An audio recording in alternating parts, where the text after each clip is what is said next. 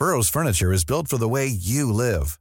From ensuring easy assembly and disassembly to honoring highly requested new colors for their award-winning seating, they always have their customers in mind. Their modular seating is made out of durable materials to last and grow with you. And with Burrow, you always get fast, free shipping. Get up to 60% off during Burrow's Memorial Day sale at burrow.com slash ACAST. That's burrow.com slash ACAST.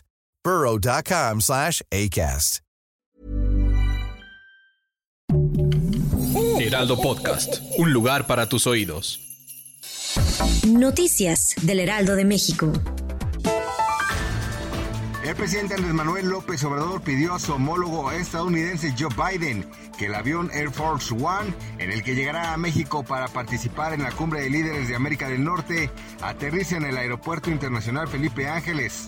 En la conferencia matutina del Palacio Nacional, el jefe del Ejecutivo Federal hizo un llamado a la Embajada de Estados Unidos en México para confiar en las instalaciones del AIFA. El Papa Francisco pidió este miércoles orar por la salud del Papa emérito Benedicto XVI, ya que se encuentra muy enfermo. El anterior pontífice tiene actualmente 95 años y desde su dimisión en 2013 vive en Mater Ecclesiae, un monasterio ubicado en la Ciudad del Vaticano.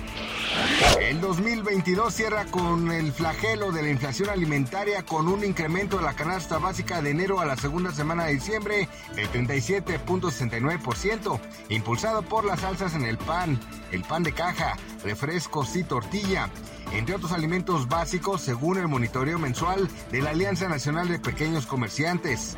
La canasta básica en diciembre registró un promedio de 1.753.35 pesos, donde 34 productos como chocolate en polvo, chile jalapeño y zanahoria muestran altos costos de un total de 44 artículos.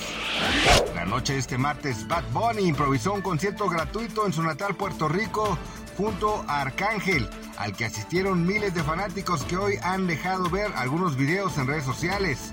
El artista le puso pausa a sus actividades profesionales para organizar esta presentación en la que cantó algunos de sus éxitos e hizo vibrar las calles de su país en donde es muy querido y seguido por sus connacionales.